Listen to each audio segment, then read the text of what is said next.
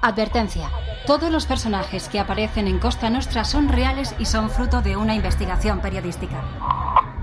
El siguiente episodio contiene material que puede herir la sensibilidad de algunas personas.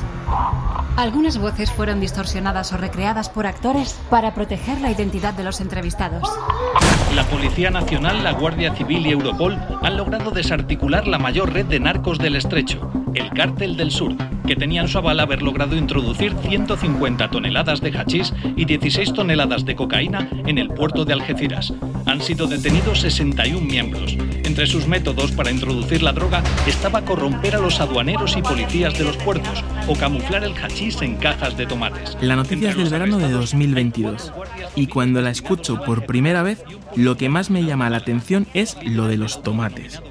Toneladas de hachís disfrazadas de tomates. Me imagino a los narcos pasándose toda la noche en vela haciendo bolitas tamaño tomate, pintándolas de rojo, metiéndolas en una caja y la verdad os tengo que decir que cuando vi las imágenes de la operación policial, el resultado final fue bastante creíble. Pero lo mejor debió ser la reunión previa de los creativos narcos.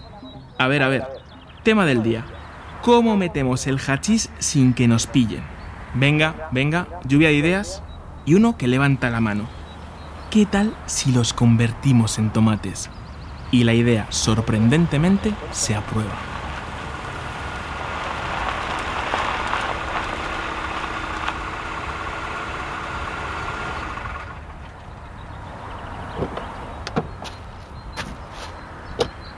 Llego cinco minutos antes a mi cita. He quedado en un bar de carretera entre Marbella y Estepona. Siempre he pensado que la mayoría de estos bares se parecen como un tomate a otro. Como un tomate a una bolita de hachís disfrazada de tomate. Hay una barra que hace siglos que nadie limpia a fondo. Un camarero que nunca ganó el título de Mr. Simpatía y un puñado de mesas ocupadas. Mi cita ya ha llegado. Me hace gestos para que me siente frente a él. Digamos que se llama David. David no es su auténtico nombre, porque está en busca y captura. Y os digo una cosa, nunca se meterá en líos por hacerse el flipado. No lleva reloj de marca, no viste ropa de marca, y te mira de frente, pero sin retarte. Tiene 35 años y lleva 20 trabajando como piloto de narcolanchas más de la mitad de su vida. Mi padre estaba, estaba en la cárcel y yo éramos yo y tres hermanos más en mi casa. Mi madre se quedaba sin cenar muchas noches, es decir, cosas, cosas, situaciones de la vida que no las desean muchas personas. Que tú tienes que tirar con tu casa para adelante ya con 14 o 15 años.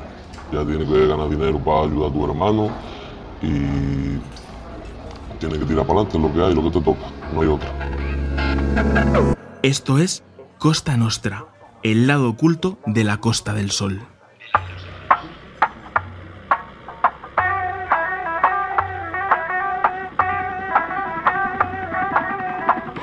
Estás escuchando Costa Nostra, un podcast original de Amazon Music.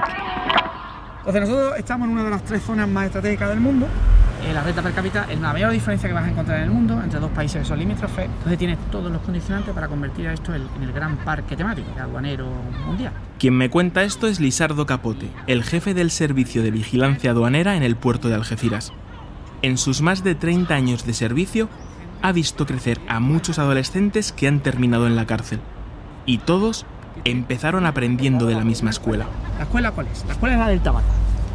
¿Por qué? Porque tradicionalmente aquí se ha comerciado con tabaco, con café, con azúcar. El tabaco se traslada desde la colonia de Gibraltar, se traslada por vía marítima, en pequeñas embarcaciones, a alta velocidad, correteándonos a nosotros, tal, la ponemos en tierra y alijamos. Descubren que el hachís, mucho más rentable. Oye, que está más penado, es verdad, si me cogen, pues la, la, pena que tengo a nivel eh, judicial, pues no tiene nada que ver con el tabaco, pero bueno, a mí me renta. Entonces hay gente que se queda con el tabaco, pero hay otros que evolucionan a la primera división y a la segunda división. Entonces los chiquillos prueban con la primera división. Para jugar en primera no hace falta ser un crack. Basta con que alguien le ofrezca al chaval unos billetes a cambio de tener los ojos bien abiertos. Claro, cuando tú coges a un chiquillo con 14 años y le dices, cógete el, el ciclomotor, te vas a ese puntito toma el teléfono que te doy yo, yo te registro antes que no lleves nada. Tú esta noche trabajas en tal punto y tienes el teléfono número 6. Pues el número 6 avisa, oye mira que yo creo que aquí hay gente de aduana que están por aquí dando vueltas. Con 14 añitos pues se encuentra con 300 euros. Por noche.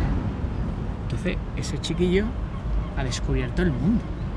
Ese chiquillo con 14 años, si tiene una amiga, pues la invita a cenar, el fin de semana a la discoteca es el masca, ese tío es un chulo. Ese el lunes tú explícale que se levante tempranito para ir al instituto. Dice, tú estás tonto. Si yo con hacer esto una vez o dos a la semana, si que yo soy el más chulo de mi barrio. Entonces eso va evolucionando. Estoy en el bar de carretera sentado frente a David. Hace 20 años, David fue uno de esos chavales. Alucinó con lo rápido que uno puede llenarse los bolsillos.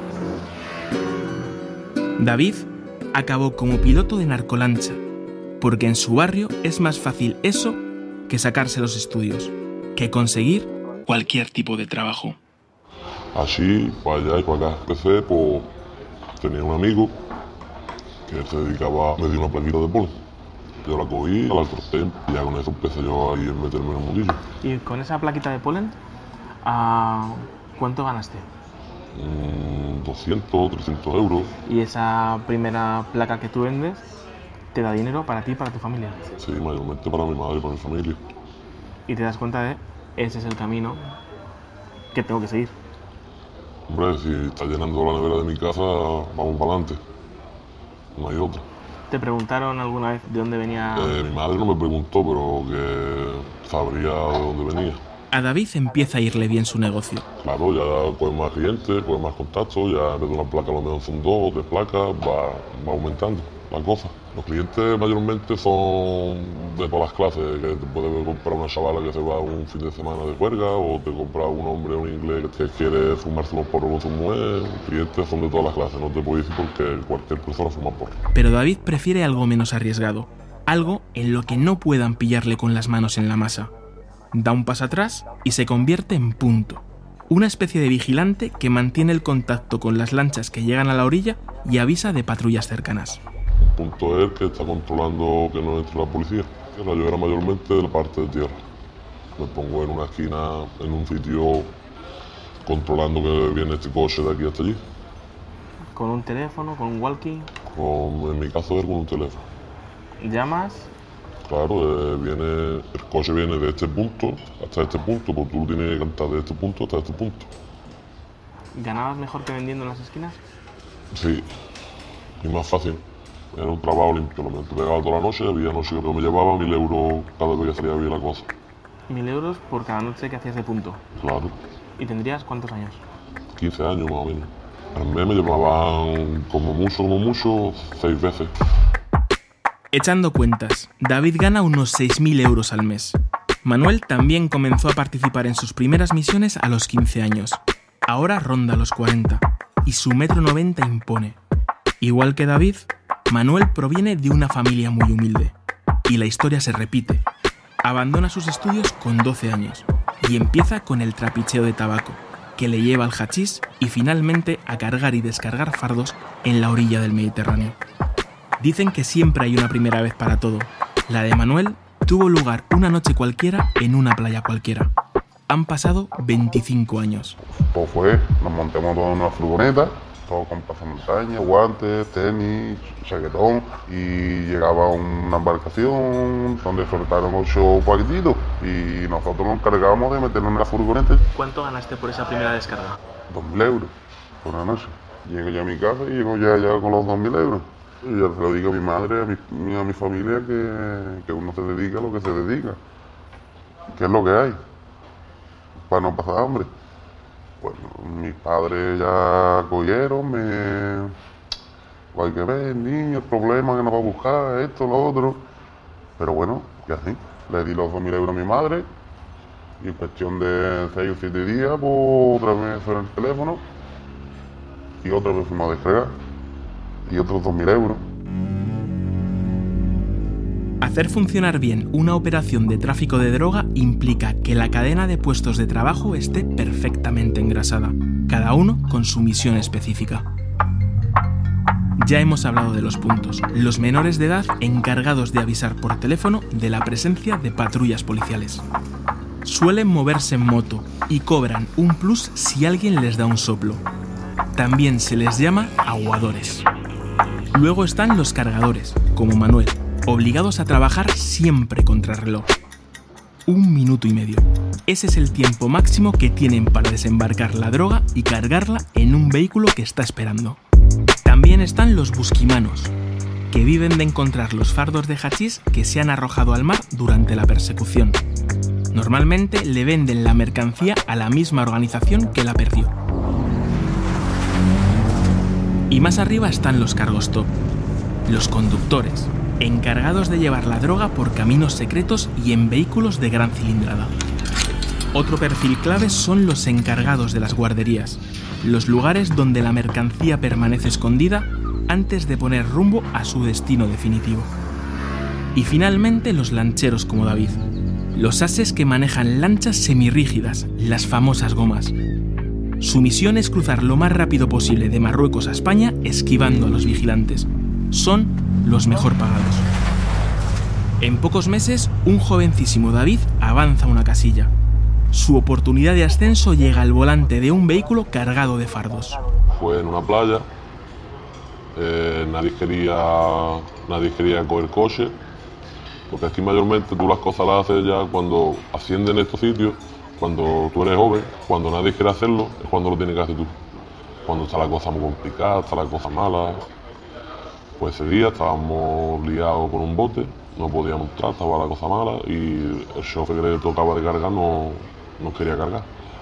Y yo le dije que yo cogía el coche. Llegué a la playa, cargué y descargué la guardería perfecta. Y ahí me quedé cargando coche. Ataviado con guantes y gorra, David lleva 12 fardos por la ruta más segura hasta una guardería. El riesgo de ser interceptado es enorme. El corazón de David suena más alto que el motor de su coche. Detrás de cada árbol cree ver la silueta de un guardia civil. En cada curva espera encontrarse con un control. Y así siempre. Cada vez que acepta una nueva misión, cree que va a ser la última. Le pagan entre 5.000 y 6.000 euros por trabajo. Estuve un año más o menos, se podrían llamar 10, 12 veces más o menos. Dicho así, parece el trabajo soñado por cualquiera. Currar un par de horas, 12 días al año y embolsarte 72.000 euros, sobre todo teniendo en cuenta que el salario medio de un menor de 25 años en España no llega a 12.000 euros anuales. Y eso es solo el principio. Pronto, esos 72.000 euros se van a quedar cortos para David. Muy cortos. Pues en mi caso ya empecé a montarme en bote, un bote con un 200 caballos, con 6 metros y medio, como de pesca. De momento iba un poquito con ganas, porque al principio iba con muchas ganas, iba con mucho ímpetu, ve mayormente, no piensa tanto en el problema, pero que mayormente al principio va, va con mucho, muchas ganas, no ve tanto el peligro. No puedo dejar de comparar los sueños de David con un chaval de 16 años al que dejan pilotar por primera vez una moto de carreras de Moto 3. Le encanta, pero corre pensando que si acelera a fondo, el año que viene a lo mejor puede estar en Moto 2 y al siguiente en la categoría reina, MotoGP. Las MotoGP de los narcos se llaman lanchas semirrígidas, gomas, y conducir una goma no está al alcance de cualquiera. Hay que dejárselo todo en cada giro, jugársela y no darse nunca por vencido. Creo detectar un punto de respeto hacia estos pilotos oyendo hablar a Lisardo Capote, el jefe del servicio de vigilancia aduanera del puerto de Algeciras. Yo para ser piloto tengo que demostrar que yo no tiro la droga, salvo que ya tenga que ser causa, no achacable a mí, es decir, me han fallado los motores porque había venido un imprevisto. Pero si no, si yo tengo que pasarle al aduanero por encima, le paso por encima, pero yo la droga me la llevo. Y después vienen los coches. En la playa mantengo mi nivel de piloto, ¿por qué? Porque yo veo una luz azul y no paro el coche y me voy corriendo por el monte, no, no, no. Yo ac- acometo con el todoterreno, si me tengo que llevar a alguien por delante me lo llevo, porque así yo mantengo mi puesto de trabajo. Y yo demuestro que tengo arresto. Y ese es un piloto de primera de coche y le sigo pagando y lo mantengo ahí. El cuerpo me pide preguntarle a David cuántas veces le ha pasado a una patrullera por encima con su lancha. Pero algo en su mirada hace que me calle. Lo que está claro es que desde el principio debió de tener un don como piloto. Y ese don hizo que siguiera progresando. El siguiente paso, ya la organización, los dueños se hacen un poco más fuertes y ya empiezan un poquito a invertir más. Ya en vez de bote ya compran unos dos motores, ya meten algunos fardos más y ya la cosa va aspirando más. La fidelidad y la confianza son claves en cualquier organización, también en la criminal. El boca a oreja es el mejor canal para llegar a oídos de los jefes, y tener una buena reputación puede hacer que te llegue alguna oferta inesperada. Ya la gente va escuchando de ti y sabe que lo está haciendo bien la más y te puede llamar a otras organizaciones. Esto es cuestión de dinero, confianza y dinero. Prácticamente son las mismas palabras que utiliza Manuel, nuestro hombre del tic-tac metido en el cerebro, el especialista en descargar y cargar los fardos de droga en minuto y medio. Para él, siempre hay un aliciente, querer más. Es lo que vayas tú buscando. Si tú quieres subir para arriba y tener más dinero y hacer más cosas, claro que puedes hacerlo. ¿Eres tú propio o aquí nadie te dice, tú quieres ganar más dinero? O sigues escalando. ¿Quieres quedarte con los 2.000 euros? ¿Cómo se va escalando en, esta pirámide? Ya vas ganándote la confianza de, de los dueños, está viendo que eres una persona correcta, trabajo tu casa, tu casa, tu trabajo, necesitas ganar más dinero. Y poquito a poco pues, te dan eh, eh, la furgoneta. Para estar entre los mejores pilotos necesitas muchas horas de práctica, de sacrificio, de poner a prueba constantemente lo que vales. Pero sobre todo necesitas conocer a fondo las herramientas con las que trabajas. El piloto de una lancha semirrígida es un centauro del mar. Su vida depende literalmente del dominio de la goma. La goma ya tiene más velocidad, te ves tú más seguro, el bote no, eso no tiene globo, eso tú cualquier momento te con una bagate se hunde y te quedas te vas al fondo. ¿Conoces algún compañero que le haya pasado? Algunos. Algunos sí se han ahogado la más, muchos. Muchos es un adjetivo espantoso cuando hablamos de vidas humanas. Al escucharlo, se produce un largo silencio entre David y yo. Y veo que su mirada ya no está enfrente de mí, sino lejos, muy lejos, seguramente viajando atrás en el tiempo, por los rostros de todos los amigos que no regresaron del mar. Tengo que decir algo, lo que sea para volver al presente la primera lancha o primera goma que cogiste, ¿a cuánto la pusiste de velocidad? Cargada está haciendo unos 45 nudos y vacía unos 52 nudos más o menos. Tiene que ser un barco muy potente para que corra, pero la mayoría de los barcos no corren tanto. No tengo ni la menor idea de cuántos kilómetros por hora equivalen a un nudo. El que lo sabe es Lisardo Capote, el jefe de las lanchas aduaneras del puerto de Algeciras. Son embarcaciones de alta velocidad que han ido derivando a lo que son las, estamos hablando de alrededor de 100 kilómetros por hora, que eso en la mar es mucha velocidad. Para eso que se mueva a 100 kilómetros por hora, pegue unos cambios bruscos de muchísimos grados en cuestión de segundos, décimas de segundo.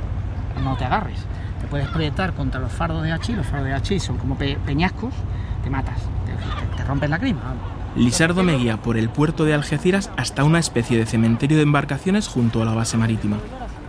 Hasta donde me alcanza la vista está repleto de lanchas apiladas en varios bloques, capturadas a los narcos. Unas con el plástico podrido, otras oxidadas por el paso del tiempo y otras simplemente desmembradas.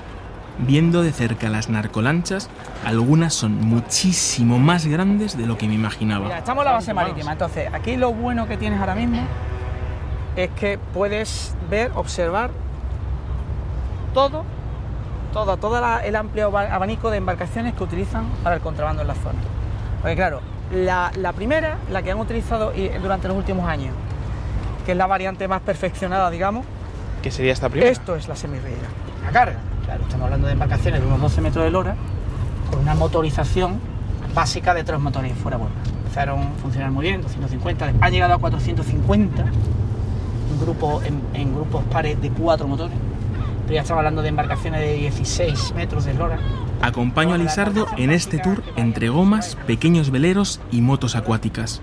Están apiladas como trofeos de caza. Esto es la goma, esto está, pinchado. Está pinchado ¿eh? Esto es el casco y aquí ves la fibra. ¿Ves? Sí. Esto es lo que proyecta, es como una especie de cristal que tiene su, su parte de adherencia. Ellos trabajan sobre esta parte, que es la parte de la bañera. Entonces la bañera, la parte de proa no la cargan nunca. Tiene que estar siempre liberada para que se eleve, para salvar las olas. Porque ellos tienen que surcar siempre las olas. Entonces ellos cargan siempre desde dos tercios de la embarcación, desde proa o desde popa a proa, el último tercio no, porque la carga vendría aproximadamente desde aquí. Entonces, esta bañera vendría cargada con faro de hachís e incluso petacas de combustible. Porque esto, esto que veis por aquí abajo, esto, esto está hueco. Todo esto que tenéis por debajo de la parte, esto es un depósito de combustible. Una semirrígida básica, normal, de 12 metros de eslora, 270 de manga, con unos tres motores vamos a poner 350 caballos, vamos a poner un precio relativo, orientativo de 120.000 euros. 120.000 euros. Estoy a punto de decirle gracias. Me lo pienso.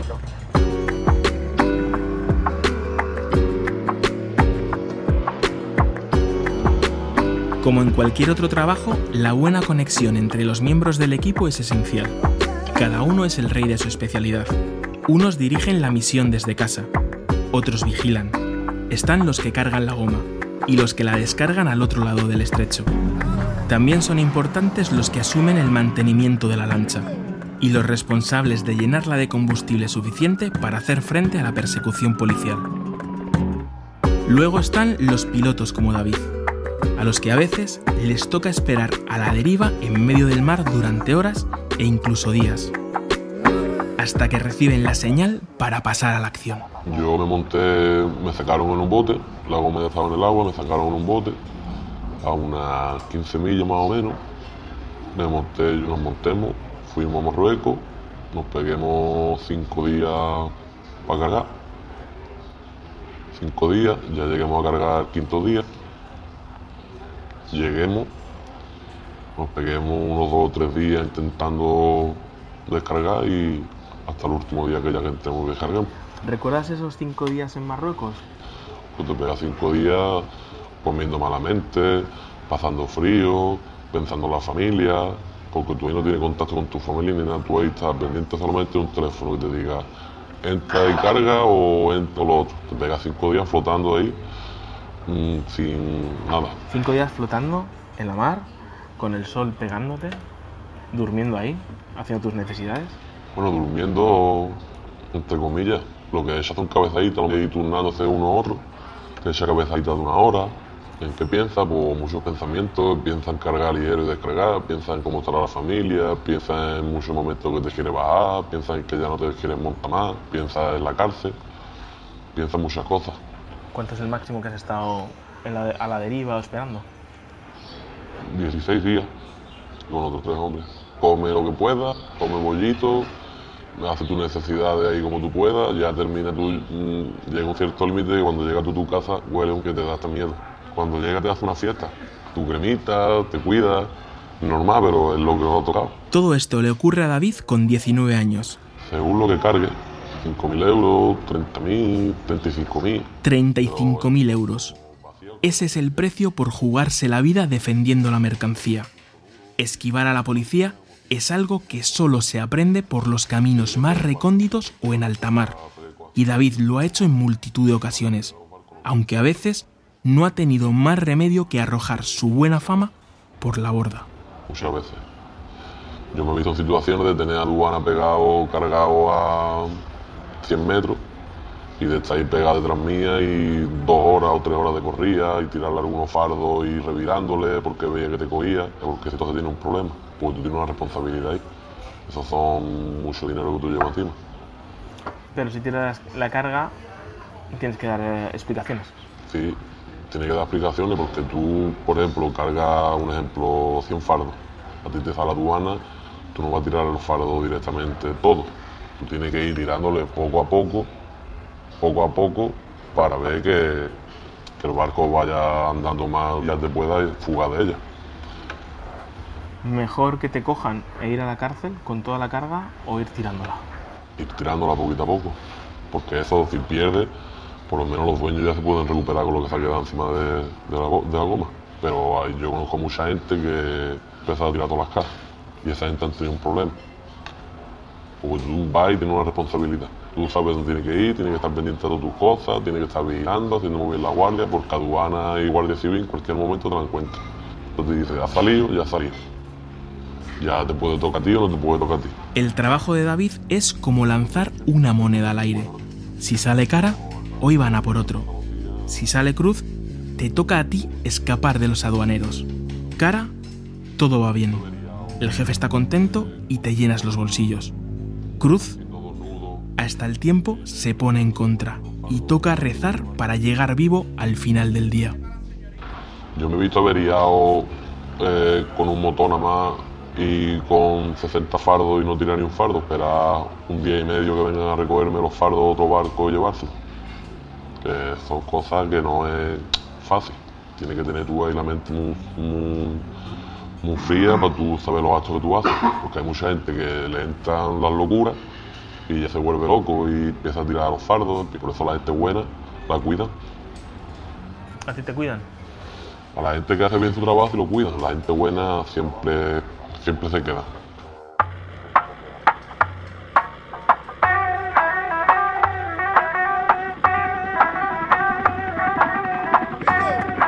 Antes de marcharse, Lisardo Capote me cuenta una secuencia que vivió en primera persona. Como telón de fondo, el cielo púrpura del estrecho. Y el rugido de los motores de las lanchas. Narcos contra vigilantes, enfrentados en un duelo demencial por el control del estrecho. Si hay una carrera, te acordarás de mí. Tú dices, Dios mío, Dios mío, no me quiero matar aquí. Porque el peligro es cierto. O sea, ¿el problema cuál es? El problema es que las persecuciones han llegado a una situación en la que ellos han degenerado a una situación de peligro cierto para ellos y para nosotros. Detectaban que estábamos nosotros allí y decían, no te preocupes, tú tiras para afuera que yo voy para adentro. Y el ir para adentro es ir contra nosotros. Aduana para mí son criminales de guerra. Ellos no tienen miramiento ninguno. Tenemos cuatro tripulantes, veteranos de fuera, pero traemos a un, a un chiquillo de la cantera. Ese chiquillo lo ponemos en la primera división, lo ponemos en el estrecho y lo ponemos a correr. Y ese chiquillo en ese momento se comete un error. Y entonces en un viraje duda. Y en ese viraje duda, en ese viraje hay un cabo, en ese viraje se enreda un, timón de cola, eh, pierde velocidad la embarcación y se queda y no podemos evitar el choque. Yo no quiero recordar ese momento, las caras de mi gente, las caras nuestras.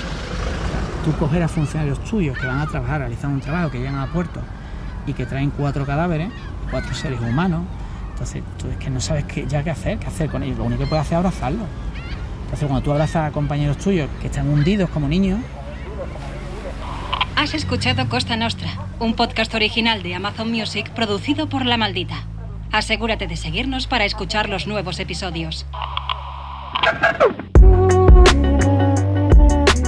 Presentador Antonio Pampliega. Director Pedro García Campos. Diseño de sonido Teo Rodríguez. Coordinadora de producción de La Maldita Melissa Olmedo. Camila Sher para Amazon Music. Producción ejecutiva para Amazon Music y Wondery, Jessica Radburn y Marshall Lewy. Producción ejecutiva de La Maldita, Juan Pablo Abait y Lucas Mirbois.